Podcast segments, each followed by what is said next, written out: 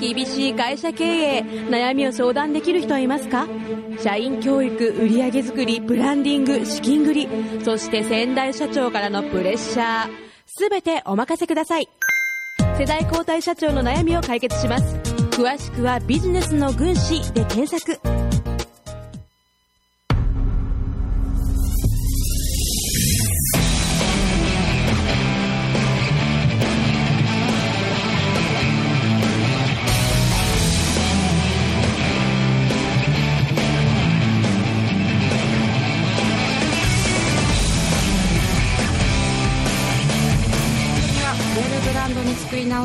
ロジェクト東西見聞録世代交代後継社長を徹底的に支えるビジネスの軍師真のビジネスマスターズ。すべてのビジネスに人生理念を一般社団法人日本理念コーチ協会以上の提供でお送りします。明けましておめでとうございます。いやーのっけから元気だね元気もりもりです。はい。あそうですか。本当？本当。はいえー、ということで2019年幕開けでございます。えー、ラジオ東西見聞録九州まちづくりマガジンそして東京もですね FM 西東京で配配信しておりますが、えー、どちらもよろしくお願いいたします。よろしくお願いします。お願いします、えー、本日のアシスタントはヨーヨはい。ヨーヨーこと渡辺陽子です、ーはい。よろしくお願いします。よろしくお願いしますはい。で金八先生。違うって。もう崩れちゃったじゃない。今僕は。はいどうぞ。市川智香です、はい友香先生お願いします、はいよろしくお願いします。ということでですね本日はスペシャルゲスト新春スペシャルでございます。イエーイ。おっさんの番組とは思えないなあれ？えーシドニーオリンピック、えー競泳代表小笠原純子さんです。イエーイ。よろしくお願いします。お願いします。じゅんじゅんいらっしゃいえーということでですね、あのー男として、えーコンプレックスを感じるような人たちもたくさんいました。人間としてコンプレックスを感じれる人もたくさんいましたがもうこの人見たらね僕生物としてかなり劣ってるなっていうね。勝ち負けですか？いやーなんかねどういうことですか？あのーセミナーでねお会いして受講生さんだったんだけどももう立ち姿見た瞬間にあ生物として俺ちょっと相当遅れてるなみたいな。なんかこのさアキレス腱からこの足のこう流れが全然俺と違うみたいな。じゅんじゅんアキレス腱出してないですよね。まあそんなですねあのかなりあのハイスペックな方が今日はですね、ちょっとこう久しぶりというか初めてじゃないかなこのパターンね。はい。ということで小笠原純子さんをスペシャルゲストにお招きしてお送りしてまいりたいと思います。よろしくお願いします。お願いします。You are listening to Community Radio Tenji Komiten 77.7. えー、河合 Q は今年も健在です、えー、ディレクターははい混乱してます。はい。かなりがお送りします、えー、ということでですね東西見聞録東西のスケールメリットを利用して番組を運営しておりますが、えー、本日もですね東京からそして広島から、えー、電話中継つながっております。まずは東京からですね。伊達千恵子さんはい、こんにちは。どうも新年はい。明けましておめでとうございます。おめでとうございます。えー年末ね、すいません、段取りが間違ってまして、本来は年末にね、出てもらおうと思ってたんですけど、まあでもちょうどいいタイミングかな、新年一発目で、そうですえね。ー伊達さんがね、あの出てもらえるというのは、えー東京まちづくりマガジンの方ではね、昨年から、えーと、一昨年かな、えーから出てもらっておりますけれども、はい。えーまあ、大ブレイクですかね。はい。もうなんか大ブレイクしちゃいましたね。ね忙しいでしょ？予想。はい。もう予想を超えて声がもう、ガラガラになって。声違うもんねなんかねますね。はい。えー、伊達さんはですね、あの、今、えー話題の DNA 婚活の、まあ、総合プロデューサーというかですね、えーは、まあ、えー日本の代表者ですね。で、はい。あの、DNA 婚活って、そもそもね、みんなこの、おこのキーワード、聞いたら、なんかあの DNA でね、あの、なんか相手見つかるのかなっていうふうに思うんですけど、そうでないんですよね。ちょっと違います、はいそうじゃないですね。はいはい、はい。ちょっと軽くあの説明してもらっていいですか？はい。えっと、まずはなんかあの、普通に皆さんお見合いしていただいて、はい。ほら、皆さん1回に会ったら次に会いたいかどうか、恋愛でも一緒だと思うんだけれども、うんうんうん。まあ、3、4回会う間に遺伝子検査がはい。上がってきますから、はい。で、その答え合わせとして、うんうん。あの、2人の遺伝子を見ます。はい。で、あの総合的相性が70から80の相性が良ければ、うん。スイスでは研究結果のゆえ、うん。あの夫婦とかパートナーが長続きしてるんですよ、はいはい良い関係が作り出すっていうような、あのものです。はい。はい、これあのもともとあのスイスの技術ですよねそうなんです。あの膨大なあのデータを集めた結果このパターンは、えー高確率で相性が良くてこのパターンは好き好き言ったところで合わないよっていうのがあるということですねそうなんです。はいはいはいそうなんですよ、うん私たち動物ですので、やっぱり、ええええあの、もともとの生物学的な相性があったということです。うーんでそれはスイスのデータは日本でも使えるんですか？えっと、使えます。はい。で、えーまあ、その DNA 婚活がですね、まあ、あのこのキーワードも含めて大ヒット中ですけども、はい。えー、と NHK にね、あの一度登場してそれからまたなんか火がついた感じですかね。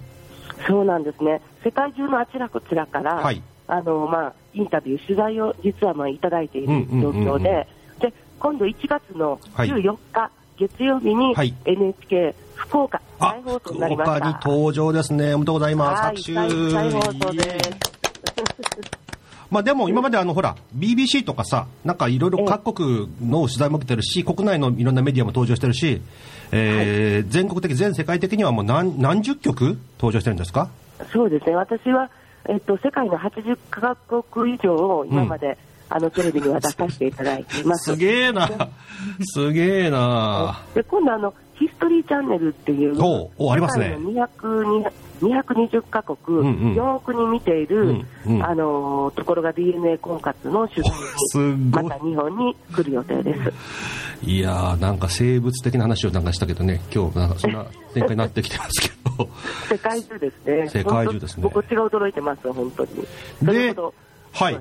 であの福岡では、まあ、そのことがオンエアされたらまた福岡に火がつきますけどもはい、えーね。あのまあ、この番組、すごい狭いエリアでオンエア中なんですけど、えーまあ、これ聞いて、で1月14日もきみテレビ見てってなると、利用したいなって方が出てきますよね。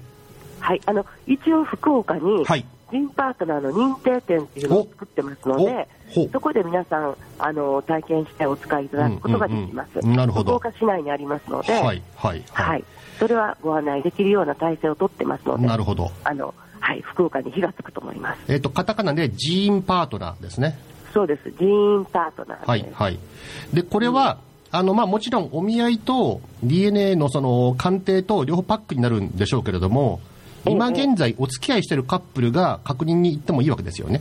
はい、これはアマゾンで今、カップル用に売ってますので、アマゾンで人員パートナーを購入いただいたら、うんうんうんカップルの場合は、カップルの2人の検査を同時に出して、うんその2人の検査結果が分かってくるようになります。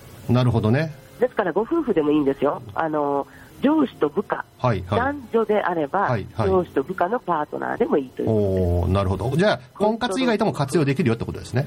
そうです。はあ基本的には夫婦とかパートナーのためにはあるんですけれども、うんうんあのまあ、男女の相性であれば、どんな形でも見れ見れますなるほどね。でもね、あの、い検査した結果合わないってなったら、これ大変なことになりますよね。本当ですね、うん夫婦で今、合わなかったら、あれ？って言って、うんなんか離婚しちゃう人もいますけどね、ああ、まあそれはそれいい判断かもしれないな、それもな。うん、不意に落ちたって言ってました、うんあなるほど、僕たちが仲が悪いのは、これ、遺伝子がダメだったんだねなんて言って、離婚した人もいます。まあお互い様ということでですね。そうなんですはいはいはいね。はい。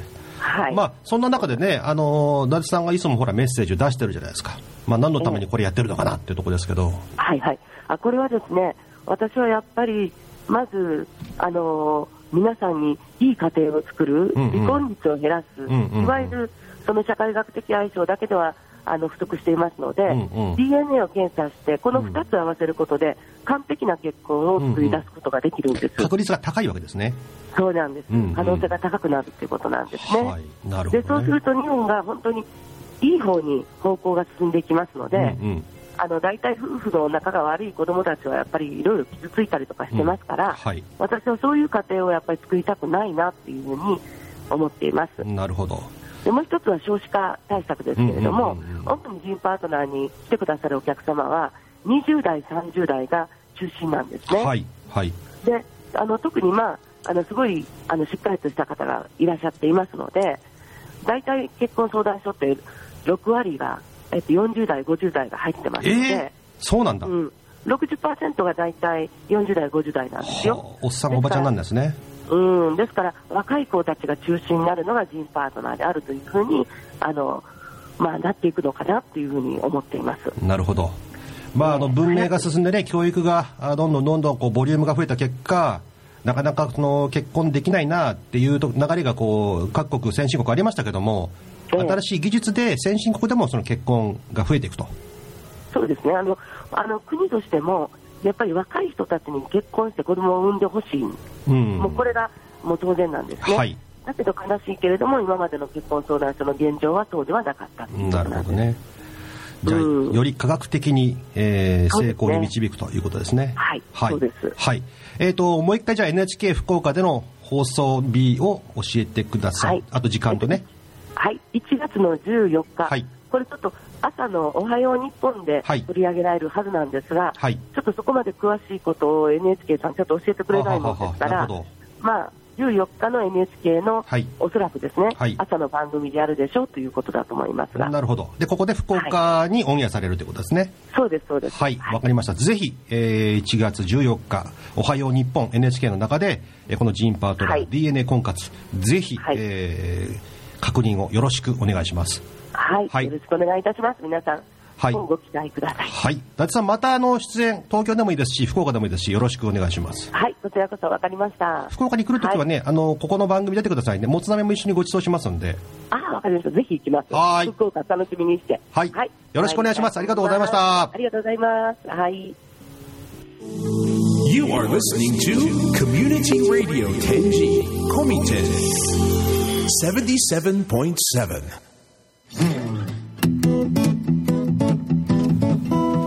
今度はうんちの話です。え？うんちの話です。えー、うんせか、象のうんちが世界を変える。上田久志さん、はい、明けましておめでとうございます。おめでとうございます。えー、広島県は芸北町からですね。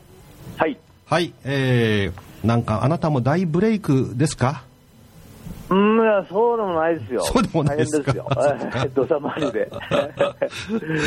えー、昨年はね、秋に東京まちづくりマガジンの方にご出演いただきましてありがとうございました。ありがとうございました。まさか九州も出るとはね、思いもしなかったんですけど、そうですね。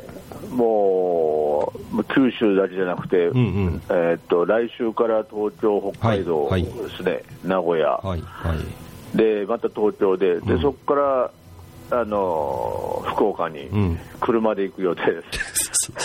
東京から。で、えっ、と、1月の第4週ですね。そうですね。はい、えー福岡の、えーなんと、蔦屋、六本松蔦屋店ですね。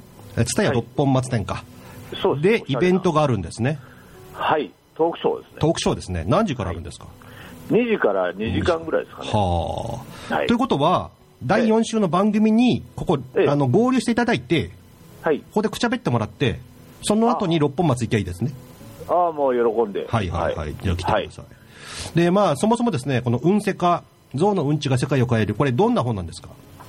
これはですね、僕が、あのーまあ、起業をして、うんそれで、まあ、国家的ないろんな動きに巻き込まれていくですね、あのー冒険活活劇的な、うんえっ、と、まあ、ビジネス書とも言えますし、うんまあ、小説なんですけど、うんうん。まあ、あのーそれで最後はあの震災うん。がきっかけで、まあ、田舎にこう本社を移してっていうところまでの10年間の話ですね。なるほど。はい。えー、築地でね、アルバイトしてる時にね、あの出会ったスリランカのおっちゃんに、はい兄ちゃんか、に1万円貸してくれって言われて、はい。はい。パッと1万円出した。もうそこから始まるわけですね。そうですね、はい、そこから、まああのまあ、内戦の、まあ、当時内戦の、えースリランカに行くことになって、ええそれが工場を作って、まあ、スマトラ沖地震とかですね、まあ、いろいろあの、まあ、ワシントン条約とかですね、うんうん。まあ、いろんなあの、まあ、エピソードが満載のですね、うん。あのまあ、小説になりますね。はい。失敗失敗失敗失敗の連続の最後の最後の切り札が象のうんちだったってことなんですよね、そうですね、まあ、偶然の,、まあ、あの流れという感じです、はいはい。まあ、あのいろんなことしてきたからそうなってきたんだと思うんですけど、うん。まあ、あの今おっしゃったように、失敗談の、まあ、連続小説みたいな感じですかね。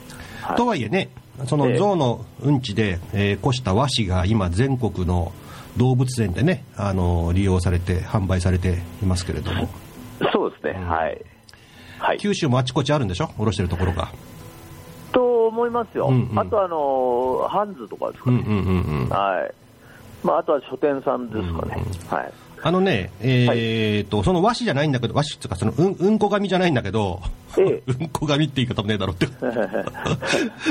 京都のね、うちのあの、クライアントの自然食のお店行ったら、あのココナッツオイルね、あ空き缶に入ったココナッツオイルがあって、よく見たら、道コーポレーションって書いてて、あ、これ上田さんどこだって。そうなんですよ、そういうのやってまして、そういうのね広く浅くね、新野さん、よく知ってますよね、うん。はいはいはい。いろんなことやってるそうね、スリランカ系は大体もう今日本代表してますよね。あーまあ古いですからうね。ん、ですね。うん。はい。まあそんなことですね、象のうんちがきっかけで、えーはい。ビジネスがこう大きく転換していくという、そんな物語を次回、えー、次実えーまあ、次回ですね、1月の第4週、えーぜひ遊びに来てくだそうさい。ですね、えーっと、20、えー、何日 ?20、えー、何時だ？7 7 7日、はいはいはい。はい。と、えー、蔦屋六本松店14時からですね、イベントもね。はい。はい。これはあのープレゼントも用意してますおので、素晴らしい。まさかうんちじゃないですよね。えうんち、まあ、うんちはちょっとあれです。え？それにこだわるな。まあ、運がつくからいいじゃないかっていう。はいそう。そうそう。それでね、あのーアルバム、うんうんちの紙のアルバムを、うん多分プレゼントおー、素晴らしい。はいこうじゃありませんか？先着、えー、25名。はい。定員が50名ですので、早めに来ていただければ。ぜひぜひあの、整理券を用意してます。なるほど。はい。はい。僕もじゃあ整理券並びますんで。ああ、もちろん、あの、VIP で、あの、用意しておりますよ。は いわかりました。まずはあの番組合流ってことでよろしくお願いします。そうですね。ははいい。楽しみです。はい詳しくくださいよ。え？あ、もちろんですよ。は美味しいもの多いでしょ。あーまあまあもちろんですよ。詳しくないって、なんかもうそんな、一泊していきます。まあ飲み行きましょああ、行きましょう行きましう。ょう。はい、はい。了解です。はいわかり。ました。じゃあ、えー、またよろしくお願いします。はいはい。どうもありがとうございました。失礼しますはい。はい。You are listening to Community Radio Tenji Komiten 77.7. えー、小笠原純子ファンの皆様、大変長らくおいません待たせいたしました。待ってました昔顔ちっちゃいね。はい、ってことで、あの小笠原純子さんとお友達でもございます。ね、竹田つながりですね。えー、いよいよなべなべ、えー、ご紹介お願いします。はいでは私の方から小笠原純子さん東京都出身で2000年シドニーオリンピックでは競泳代表としてご活躍されましたで2016年から大分県竹田市の地域おこし協力隊として活躍され昨年2018年ですかね竹八シネマプロジェクトというプロジェクトで昭和時代に竹田で撮影された8ミリフィルムを集めえー、と映画を作成され県内外でも講演会などで活躍されております。今日はよろしくお願いいたします。よろしくお願いします。待ってました。イエーイ。じゅん待ってたよ。踊踊ってるのはさ YouTube でないと見れないからね。はい。はい。ということで、えー小笠原純子さん、あのー小笠原純子さんのこの名前で検索してもシドニー時代のはい。出てこないんで、あ、そうなんですかね。うん、まあ旧姓ですよね、はい。旧姓だと出てくるっていうことですね。そうなのかな？はいはい。調べてない。言う言ういいい旧姓大丈夫ですあ大丈夫です磯田磯田さんですよね、はい。はい磯田純子シドニーオリンピックって言うと出てくるね。そうですねはい多分はいはいはい。ちょっと調べたろ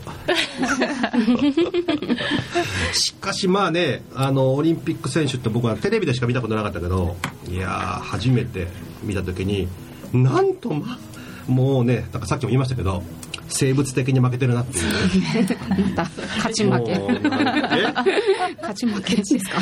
勝ち負けというかそのまあもうかなわないなと。なんか違う種族じゃないかなっていうぐらいね。そんなことない。ねよねでもやっぱ彼女は人を引きつける力はあるなっていうのはやっぱ感じましたね。だけどおその勝ち負けっていうのはちょっとよくわからないんですけど。えはい。そうなの？はい。魅力的なのは感じます。これ脳内に古い質がまで結構あるんでそこでこう勝ち負け判断人間系ですかねみたいな。いやーまあそれにしてもあのようこそようこそ九州にという感じですけども、ご活躍中で。とんでもないです。今度はなんか県知事ともなんか対談するんだって？あ終わりました。お終わった、はい。あオンエアは？オンエアも終わりました。あすいません見てませんいえいえ4月2日あ4月2日にあの新春特番で出させていただきました。はいなるほど。なるほど。1月それ何や寝てたかな？すいません。ね正月。ね正月ですね。はい。で、えー地域おこし協力隊。はい。えー、あまたあるあまたいる地域おこし協力隊。ほとんど失敗ですけどね ほとんど失敗ですよ。えそうであのじ地域の方々はですねこれ間違えるんですね。地域おこし協力隊って聞いたら、なんかさうちの商売手伝いに来てくれるんじゃないかとかさ、期待するんだけど、まあ、違うんですよねそもそもね。そうですね。どう地域おこし協力隊な一体何なんですかそもそも、何なんでしょううん。ね好きなことやっていいんでしょ？いやうーんまあその自治体によるんですけれども、うんうん。まあ私は幸い、まあ、1年目から好きなことをさせていただきました。なんかさ地元の工場行ってさなんか作業員として手伝うとかそういうイメージの人も多いんですかね？多いですよ。ああそうそんなにいっぱい来るんだったらうちの仕事手伝ってくんねえかなっていう人多いもんね。大分県竹田市多いんですよね。そうですね。地域おこし協力隊の皆さん40名ほどいらっしゃいます。じゃあ人口の半分が地域おこし協力隊えーそこまで。そこまで。はい。そこまでなるほど。へー。で、えー、といろんなね地域おこし協力隊やってる方々いらっしゃいますが、はい。小笠原さんは何しに来たんですか？さっきの映画がそうなんですか？そもそも。いやまあ映画はまあたまたまたまたまというか、うん。行き着いたというか、あこれをやりたいと、うん。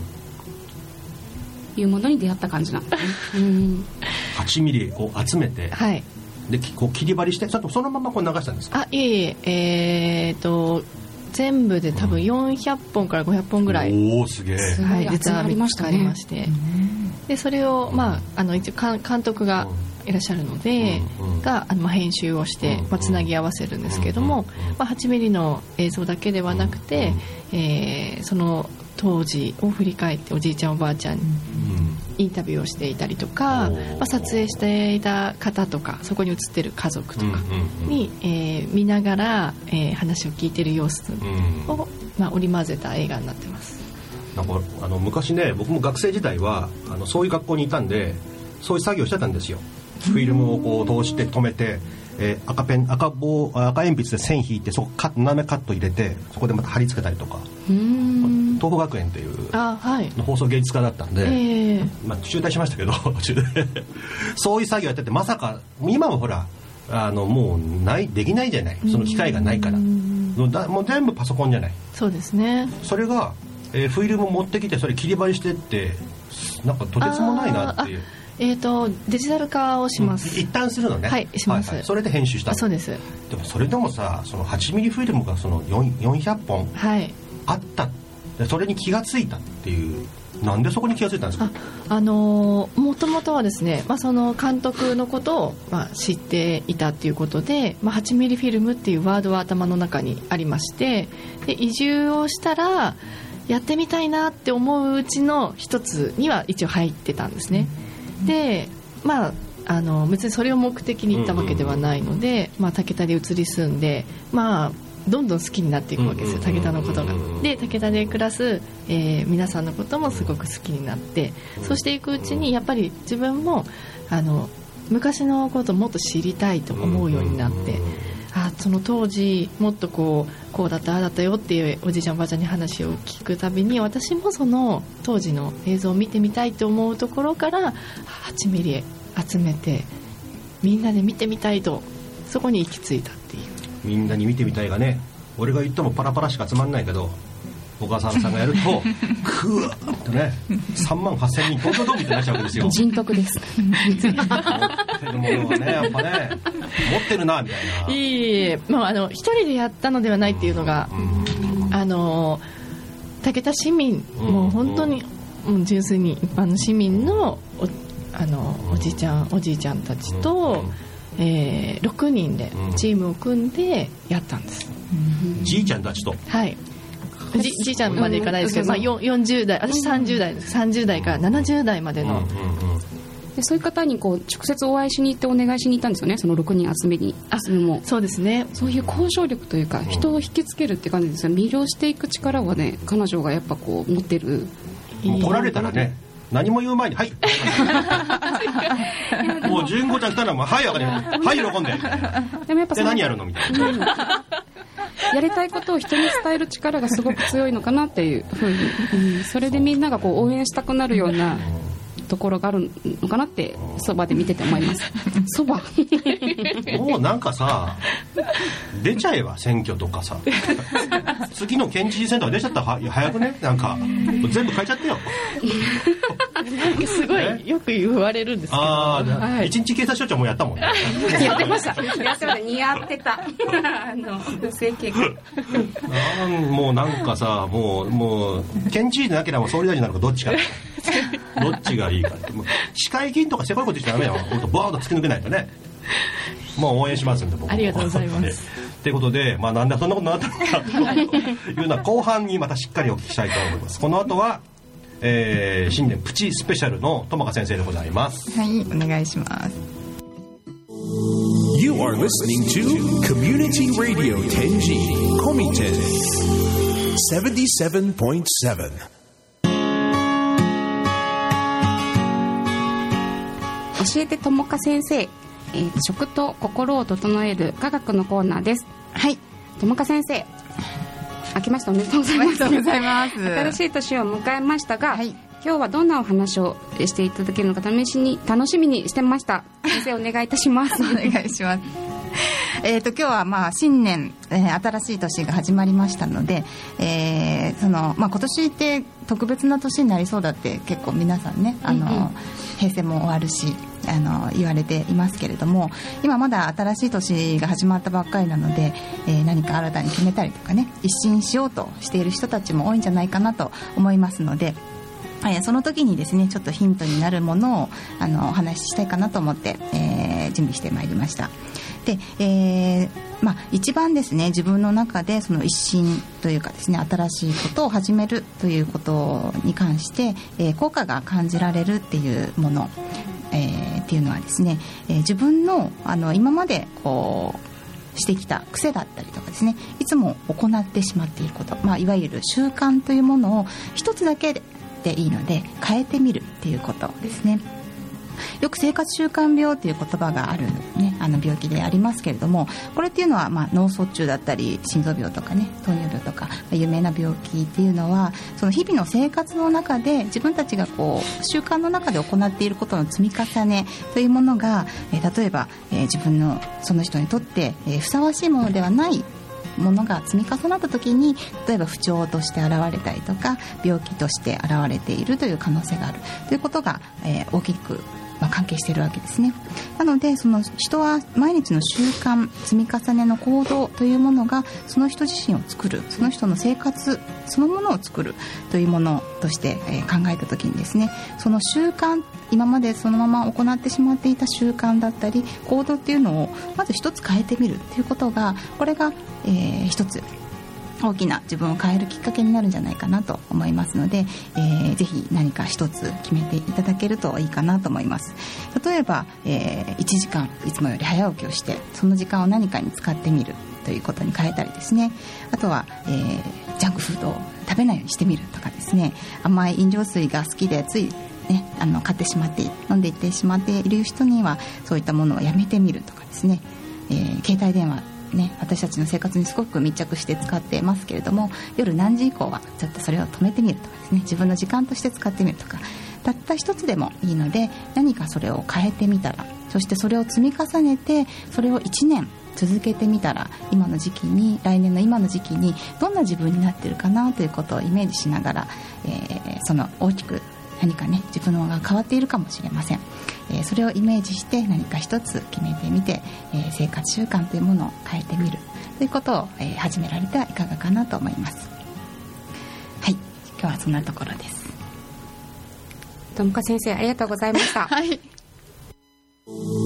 You are listening to Community Radio Tenji Komiten 77.7金八先生ありがとうございましあどういたしまして。た いやななんで金八先生なのかってね。あの不思議でしょ？不思議だよね。なんかね、まあ髪型の問題ですけど。すいません。あのラジオなのにねわからないワードばっかりが出てますけれども。はいえー戻りました。で後半でございます。いよいよですね小笠原純子さんのおマイヒストリーをお聞きしたいと思いますけども。まあそもそも武田に来る前の話ですけど、東京で生まれて、はい。えー東京で育ってっていうことですよね。そうですね。で水泳はい。つからやってたんですか、まあもうベビー 子供の頃から。よくでもあるじゃん。赤ちゃんもそのままプールにボンとボチャンとお母さんに入れてくれてそこでこう、そのままっていう。でもそのレベルですね。6ヶ月の時からなので。なるほどね、はい。僕なんか年取ってからプールにボチャンって入ったんで、まあ、金槌でね泳げないという。あ本当ですか？うん。まあ、50メーターぐらいだったら泳げるけど、うん。えー、50メーター泳50メーター平泳ぎで泳いだらもう疲れちゃう。うーんまあ、北島康介にはちょっとかなわないなっていう。ちょっとじゃないですよちょっとじゃないです。よそうか。クロールもまあ25メーターぐらい泳いだら大体もう疲れちゃって。あれなんで疲れるんだろうねあんなにね。まあ一つは呼吸ですね、うん。あの陸で今皆さんが、あのししているこの呼吸と同じように水の中でも呼吸をすればうん、うん脈は上がらないはず。すごい。さらっと言われましたね。わかるようでわからこれあない。の中学の時にあの息ブレスがすごいできない苦手だなと思ったんでしょうがない25メーターだったから全部いやそのまま行こうと思ってやったら結構いい記録出ちゃって。ずっと息息継ぎせずに。せずに。いやもうだからクロールでね、もう平泳ぎは無理なんで でひひいひい言いながらね結構いいタイム出たんだけどもう二度とやらねえと思って。アホですね。アホですね、はい、はい、とか言って。背筋とかすごいでしょ？背筋すごいです。すごいよね。なんか見たことないけど。いやすごいと思います。一番どこがこう一般の女性よりもなんか発達したなって思う筋肉とかあるんですか？やっぱり、まあ、種目によって全然違うんですけれども、まあ、背筋背筋。こううん。広背筋広背筋ですよね。とかうん。うんやっぱ綺麗な逆三角形。にどうしてもなっちゃいますね、ただ筋肉ばっかりだと重いからはい。脂肪つけるんですよね、まあ、脂肪つけるというよりも、うんうん。まあ、ついてしまう。ついてしまう、はい、うん。で意外と体脂肪率があったりするんですよね。ありますね。浮力まあ浮力の関係ですかね。うんうん一回ね俺あの、えー東京の四谷の中華料理屋にはい。ポッと入って昼飯食おうと思ってで食ってたらあのーシンクロナイズスイミングのなんだっけ小谷美香子さんはい。が奥にいて、ええ。小谷さんだと思ったらすごいよ定食。なんか2人前ぐらいガツガツ食ってたよこうや って。シンクロの人とか2000キロカロリーとか合宿中食べるとかいうのを見たこと1があって回につき2000キロカロリーね、1回につきですか、うん、だって1日だって2500ぐらい普通取るじゃないだから、そうですね。多分3食取ったら7000キロカロリーが取ってるんじゃない？競泳もそうですか？うんそうですね。もう相当うん。食べてました、今でもよく食べますけど、食べっぷりいいよね、はい。武田美味しいものがいっぱいありますし、はい。はい、それも武田を選んだあれだ理由だ。美味しいものっていうまあそうでもないいやでも移り住んでから、うん。こんな美味しいものがたくさんあるところに来れて本当幸せだなと思います、なるほどね。まあそそもそもですけどそのはい。オリンピックに、このオリンピックオリンピアにこうなるっていうのもさ、はい。オリンピックあの水泳選手の中のもうごく一部じゃない？そう。それはどうなんですか？なんかこうどうやったらなれるのって そもそも。俺はもうチビリンピックぐらい もうチビおっさんだけどどうしようもないんだけどさチビリンピックぐらいしかできないかなと思うんだよいや私ももうでも、まあ、小さい頃から、うん。まあ、早咲きの選手だったんですね。お小学校4年生の時にはもうあの全国大会で優勝していてそれはもうずっとこうもうか勝ち続けていくわけですけれども、うん。まあ、一番初めにオリンピックを目指した時は行けなかったんですえそうなの？そうなんです。あのもういわゆるもう選考会でもうズタズタな結果に終わりまして、あのそもそもその種目は何ですか？種目は平泳ぎです。平泳ぎ、はい、岩崎京子ちゃんと同じ。あ同じです。えで岩崎京子ちゃん先行っちゃったって感じですか？えーっと彼女は前の前から行っていたのであ世代はちょっと違うんですね。まあ、あの2つ年は上なんですけれども、もう彼女なんかそれこそあのプールの中で成長しちゃったって感じじゃないですか。あの記録を出したあの中学の時のねね。有名なシーンがありますけど、はい。お友達ですよね。お友達です。は。い。ね。でそれがその前に成長しちゃったってことですか。そうですね。でもそこからまたほらリカバリーして、はい。ね、もう一回オリンピック出れたってことは何何かその壁を突き破る？そうですね、まあなので一旦こうもう諦めたんですけれども、やっぱりもう一度チャレンジしてみようっていうことで、もうあの同じことやってもいけないっていうのを分かっていたので、うん全部を変えました。うん。例えば所属のコーチも変えてでそれまではあの、まあ、親元で普通に暮らしてたんですけれども家を出て一人暮らしをしたりとかあとそのトレーニング方法とか、まあ、トータルの、えー泳ぐだけではなくて筋トレとか陸上のトレーニングとか、まあ、そういうもう全全てを、まあ、変えてうん4年後にチャレンジしようっていう。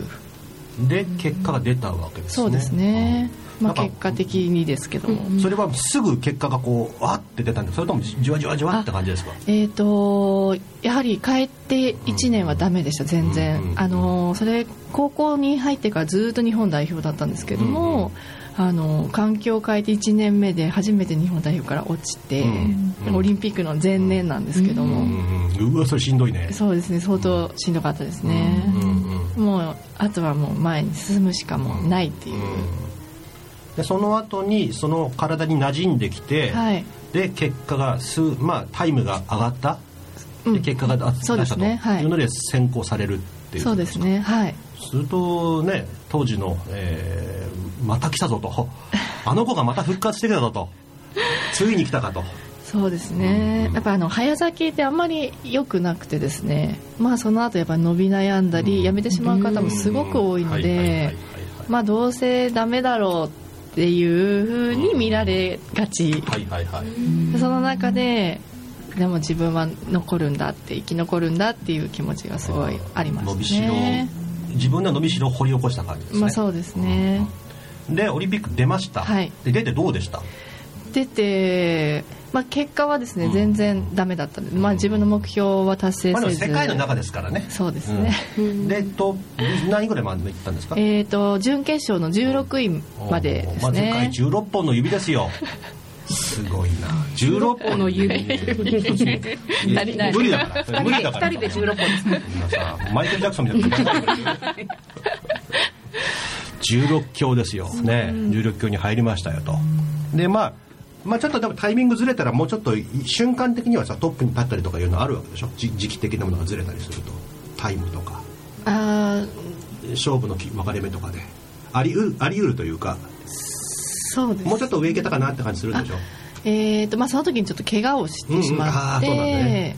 あのもう選手村に入って寝たきりになってしまって、もう1種目は棄権をして、うんうんうんもう一種もう一種一種目で出たんですけれどもでもそれですごいこう人生観が変わってそれはなんか選手としてとかではなくてその人生において自分がどういう考えを持って生きていくのかみたいなのをすごいこう学んだオリンピックだったんです。だから水泳選手として結果がどうだったかって言ったらもうねそんな誇れるものはないんですけどそこでもう一つ選手とは違う自分とこう出会ったというかうん。見つけたっていうそんな経験になりました。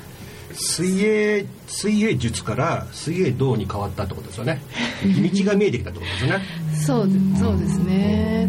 多分、うん、すごいいいタイミングというかあのいい経験になりました。そのターニングポイントを、えー感じて、はい。で、えーまあ、東京日本に戻ってで就職するわけですよね、そうですね。あの、大学時代はもう選手をやりきって、うんうんうんうん。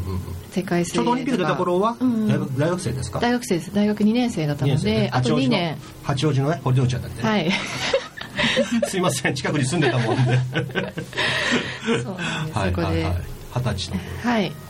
で OL になると。はい。はいそれもやっぱりまあ日本代表でオリンピックに出てって言って、じゃあ辞めて就職活動しますなんていう選手一人もいないので、まあ、選手続けたいよね。そうですね。ほとんどの方が、まあ、大学で辞めるのはもうその時代はまずなかった。でも水泳選手ってそんなにこうね現役としては長くないじゃない。いやでももう今30歳ぐらいまではもう皆さんえ今伸びましたよね。そうなんです。昔はすごくまあ、トレーニングの関係かな。そうですね、その後やっぱり伸びていく選手もすごく多いので、うん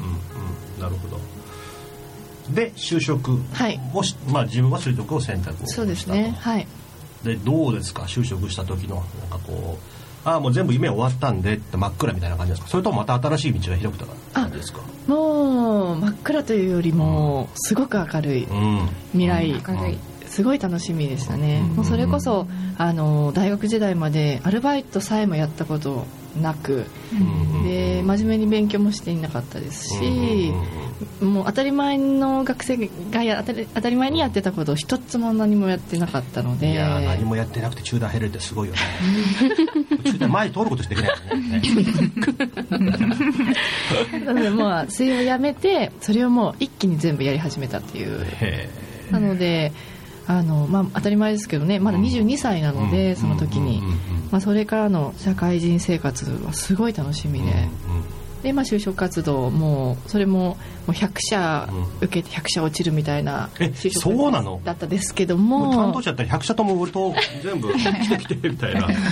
そんなことないもうすごく氷河期で。あの頃はね大変でしたすごく。そうでもうん、でもそんな中でもね、はい。某キリンビールに入ったわけですかね。もういらない。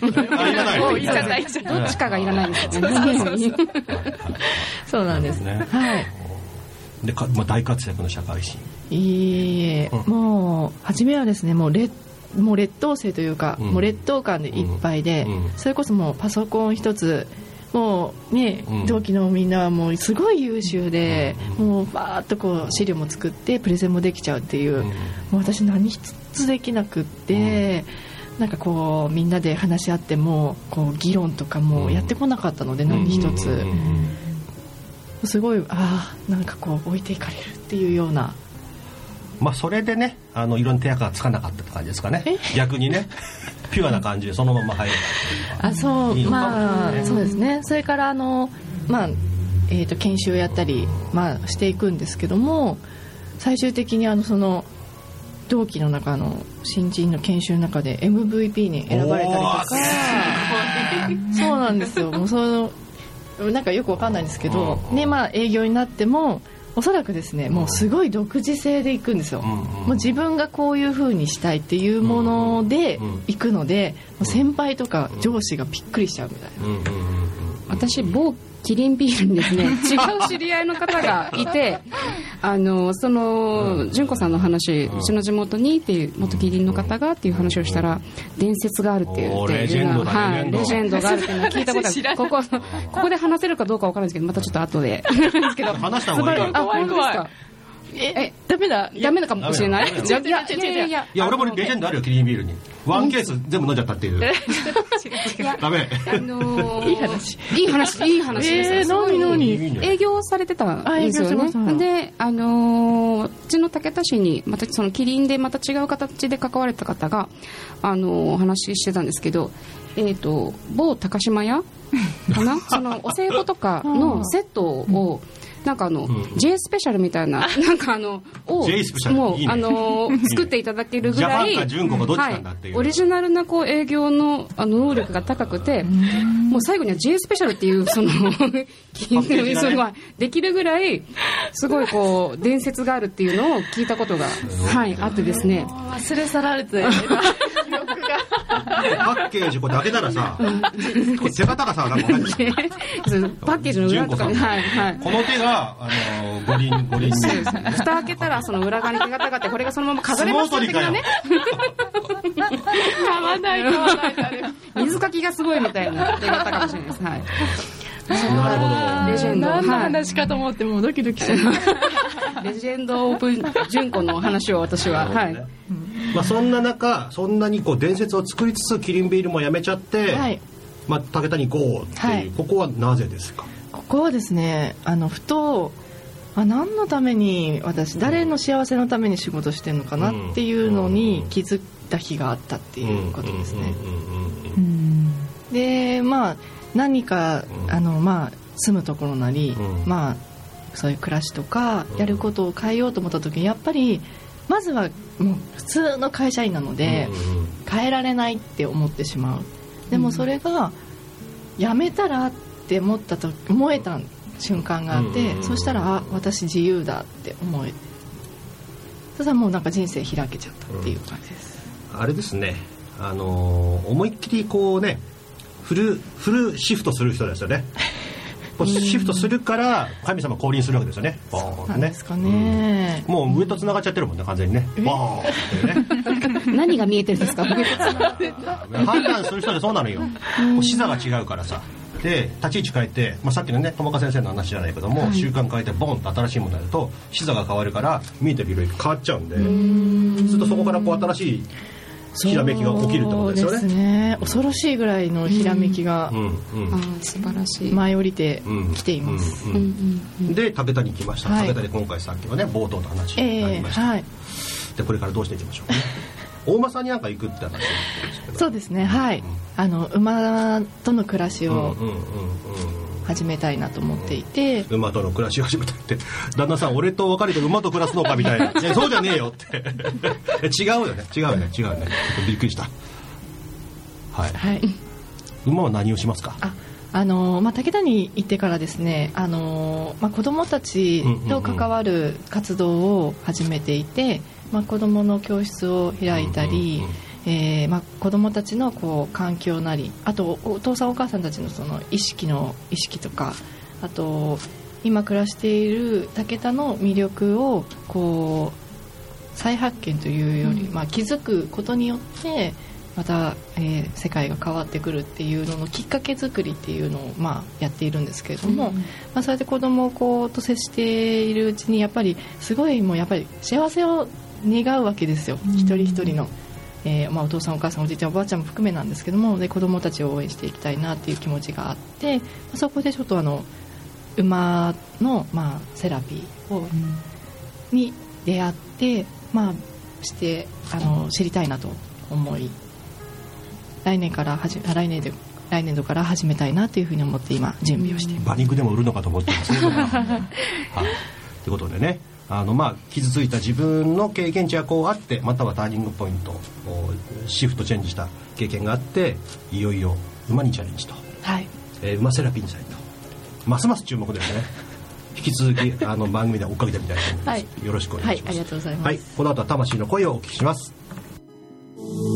You are listening to Community Radio Tenji Komiten 77.7. それでは、えー、とゲストの小笠原さんにえーソウルフードをお聞きしたいと思います。純子さんの ソウルフードは何でしょうか？うなぎが好きです。おお来た昨日食ったぞ俺。スタミナがつきそうですね。チャラッとしか食ってないから今日うなぎ行こうかじゃあ私もソウルフードです いやあの入り口のさ入り口こううなぎ食ってるその外にあるうどん屋でウエストかなんかでそば食ってもらっていいよ。う なぎ乗せてもらっていいですかこれあわかったじゃあじゃあ君も入れる。はいはい。で友果先生もじゃあうなぎ食い行くね。はい。はい。そっかそうなんだうなぎ。うなぎうなぎ武田美味しいでしょうなぎ。竹田あんまりないんですよ本当？そうですねね前昔は天然のものが川で取れてたらしいんですよね。母とかこここうやって取ってたんって言ってましたけどでそもそもなんでうなぎ好きなの？うなぎはですねあのー東京の時にあの、うんうん。営業マンの時にうんうん一人で営業中にうなぎ屋に入ってうなぎを食べるっていうのがもう最高の時間だった。んです美味しそう。お昼にですか？お昼に何時？お昼に。あれね一人焼肉の女もいるが一人うな重の女もいるっていう。ランチはまだ一人行きやすくないですか？うん行きやすいです。うん。ですねああそうね。かっこいいもんな。うん、そっかまあじゃあサラリーマン OL 時代の思い出。だそうですね。からぬるぬるしてるものは体にいいらしい。あそうなんですか？ぬるぬるしてんのか？なななめしてるじゃんまあ生の時はね。こうじゃん こうじゃんこうじゃん。これ土壌すくいかこれ。いやこれうなぎ。ですうなぎだよね。うなぎだよね。土壌すくいこうやってやってますよね。あこうやってっていうのもこうねこうね。はい。いやまあねあの大分あたりの川っぺりだったら、はい。ポッポってわかる？ポッポポわからない。竹の筒。うーん。こういうやつ。はいはい。それをあの夜仕掛けといたら、ええ。朝しんあの早朝行くと、うんうん。こうやってやると入ってるんですか？入ってますね。さばいてくさださい。ばいていやさばけない。こうなっちゃうね 俺俺多分ぶつ切り。意味ねえじゃんみたいな。それ魚にそのままいいね。魚にね。でたまにあのよく見ると生ツも入ったりとかするんでこのあのどっちこうなんのそれこそあのお名前の通りですよ。磯の方にねこうちょっとこうね、えーこう流れないように石でこうこずんでへ置いとくとえ詳しいですね。なんで田舎者ですから僕も。よくやってましたねもう。はい。えー、でこの後はですね、えーうなぎをうなぎ食いに行きたい人。はーい。はい。じゃあうなぎだ。あったよね。なんか長津にさ有名なところがあったよね。探します。吉吉塚えなんだっけ？あるよねなんだっけ？あるね。まあいいや。はい。はい。えー、ということでですね今日もですねあのお送りしてきましたけれどもえー、いやなんかねすげえな。し新年早々濃いな。あ俺が濃いのか。それは間違ってないですはいねそうですね。はい。はいそうか、えーまずはですね、あのー結婚をね精度の高い結婚をおプロデュースしましょう。ということで、えー DNA 婚活伊達千恵子さんえー、と1月14日の「おはよう日本」で放送されますのでぜひチェックをお願いします。そして、えー、運勢家ですね「象のうんちが世界を変える」を出版中日本で一番田舎の出版社、えー、宇田久さんですね。えー1月の27日は六本松の蔦屋でイベントやりますのでぜひよろしくお願いします。そして小笠原純子さんとつながりたい時はどうすればいいんですかね？え？Facebook はいフェイスブックやってます。ラジオ聞いたよとか、はいあんまねえと思うけどな、はい。やっぱり番組のね、はい。あのこの狭いところでやってますはい。はい、はい。えーということで最後にですねお聞きしたいと思います、えー小笠原純子さんあなたの人生の使命ミッションは一体何ですか？突然の質問。突然の質問で。いやあなたほらもう3回目は上がると思うけどこれ毎回お決まりです。えー、いやでも子供たちと生きていきたいなと思ってます。何歳になっても。自分の子供もいるけども、はい。自分の子供以外の子供たちとも、あもう自分の子供みたいにうん。一緒に暮らしていきたいと思ってます。旦那さんももちろんね。はい。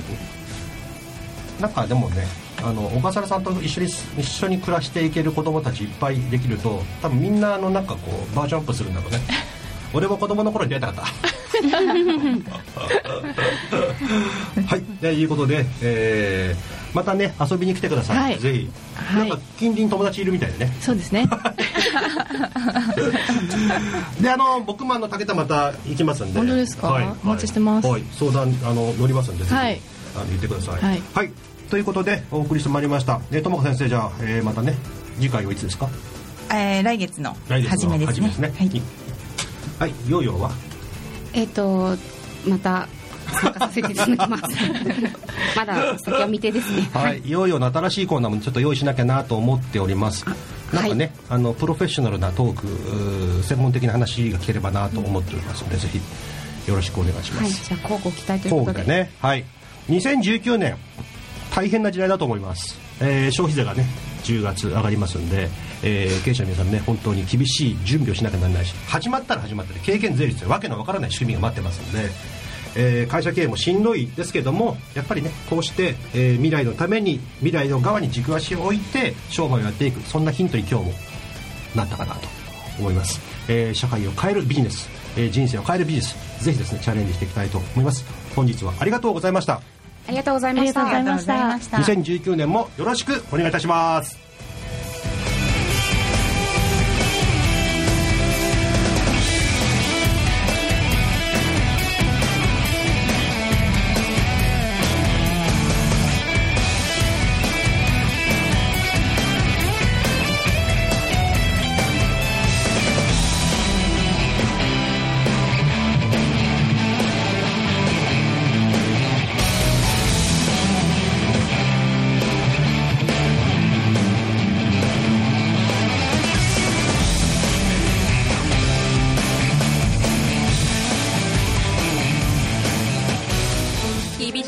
社経営悩みを相談できる人はいますか？